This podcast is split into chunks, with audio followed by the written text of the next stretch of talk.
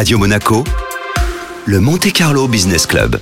Chaque semaine, on reçoit un coach en entreprise et aujourd'hui, eh bien, avec nous, Mohamed Zara pour parler marketing digital et communication. Bonjour Mohamed. Bonjour. Alors en cette fin d'année, on va évoquer la manière de communiquer, notamment sur euh, les réseaux sociaux. C'est quoi la bonne idée en cette euh, fin d'année, Mohamed? Alors le bon plan sur les réseaux sociaux, notamment à l'approche des fêtes, notamment sur Facebook et Instagram, c'est de les utiliser comme une espèce de calendrier de l'avant. C'est d'avoir un calendrier éditorial où on va poster des astuces, des bons plans, voire des réductions entre le 1er et le 24 décembre pour souhaiter une joyeuse fête à notre communauté, à nos clients et à ceux qui nous suivent sur les réseaux sociaux. Alors quels outils vous nous recommandez pour la mise en place de ce calendrier de l'avant digital? On va pouvoir utiliser alors directement et nativement Facebook et Instagram. On va directement sur son compte tous les matins et on va poster. Ou sinon, si on n'a pas forcément le temps et qu'on préfère programmer ça à l'avance, on va pouvoir utiliser des outils comme Swello qui a l'avantage d'être français et c'est nos amis qui sont dans le va, ou HotSuite qui va nous permettre de, aussi de programmer nos posts sur les réseaux sociaux à l'avance. On va pouvoir créer nos visuels, nos posts et tout ce qu'on souhaite à l'avance et ça va les poster à la date euh, prévue. Quel est l'objectif justement euh, si on fait un calendrier de l'avance sur les réseaux sociaux? L'objectif c'est quand même de communiquer sur ses produits, ses services, etc. Et mais de garder surtout un contact avec cette, sa communauté pendant les périodes de fête. C'est quand même des moments assez agréables, surtout que cette année ça a été une année très compliquée, donc c'est important de communiquer positivement